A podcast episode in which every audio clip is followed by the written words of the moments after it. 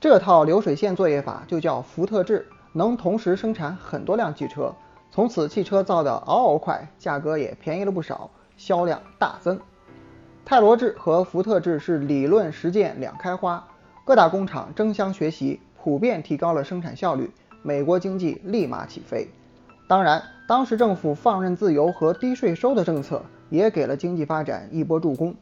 纵观整个过程，我们来反思一下：美国成功的关键是泰罗的机智吗？是福特的手巧吗？都不是，是猪啊！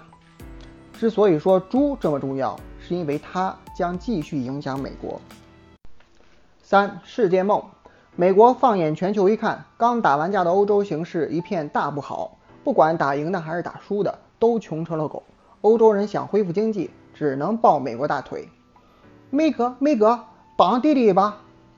面对欧洲人的厚爱，美国非常感动，然后对他们说：“把你们的市场交出来。”美国的邻居加拿大和拉丁美洲资源多、福利好，市场却被欧洲占着。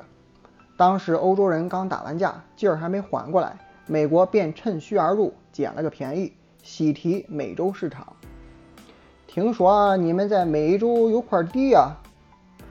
抢完海外市场，美国又盯上了欧洲自己的地盘。当时欧洲人不是急着恢复自己经济吗？美国微微一笑，是不是缺钱啊？美国有钱啊，马上来给欧洲人送温暖，搞投资、发贷款，帮欧洲恢复经济。不过千万别以为美国是做慈善的，在老美眼里。一个穷欧洲的消费力还不如一个皮蛋，所以要让欧洲人有钱才能买得起美国产品啊。可能从猪身上找灵感找上瘾了，这时候美国对欧洲的感情大概是这样的：平日里扶持经济，玩命撒钱，养胖点儿。但是到了需要欧洲市场的时候，在美国眼里，欧洲就不是普通的粥了，而是一碗皮蛋瘦肉粥。总的来说。美国梦和世界梦都实现了，接下来该干啥呢？四，奔向繁荣。有了钱和技术，还占了不少市场后，美国做了一件称职的暴发户该做的事情：玩命生产，使劲造。风口来了，还等什么呀？除了把大批的商品卖到国内和全世界，美国还悄悄把自己的关税提高，不让别人的商品大批卖到自己家。对不起，我很高冷。这对美国国内企业来说是一件非常好的事儿，市场自由，竞争又少，很快就冒出了很多大公司。当时对土豪的称呼上就能看出经济有多自信：石油大王洛克菲勒，汽车大王福特，钢铁大王卡耐基。就这样，二十世纪的二十年代，美国进入了繁荣的时代，成了世界经济的扛把子。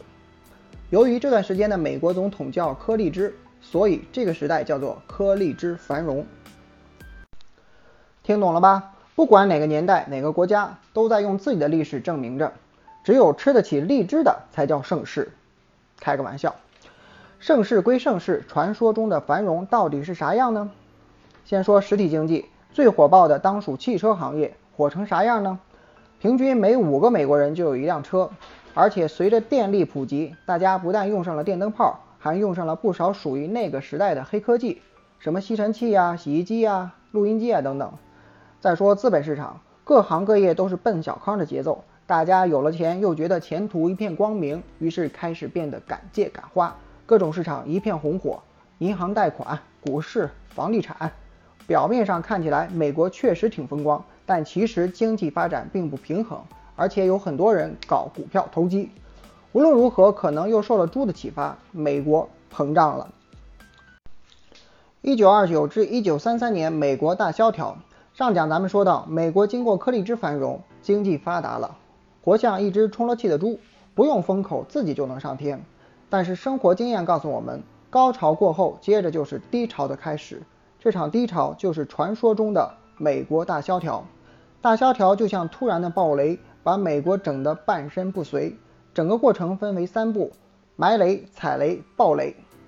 先说埋雷，想要了解为啥会埋雷，得先了解当时的社会。这要从美国人的特点说起。啥特点呢？看看人家自由女神像就知道了。自由，自由，自由，现在就要自由。没错，美国人爱女神也爱自由，这种态度反映在经济上就是，政府对待企业那叫一个佛系。你好，我想办一下公司业务。下班了，明天再来。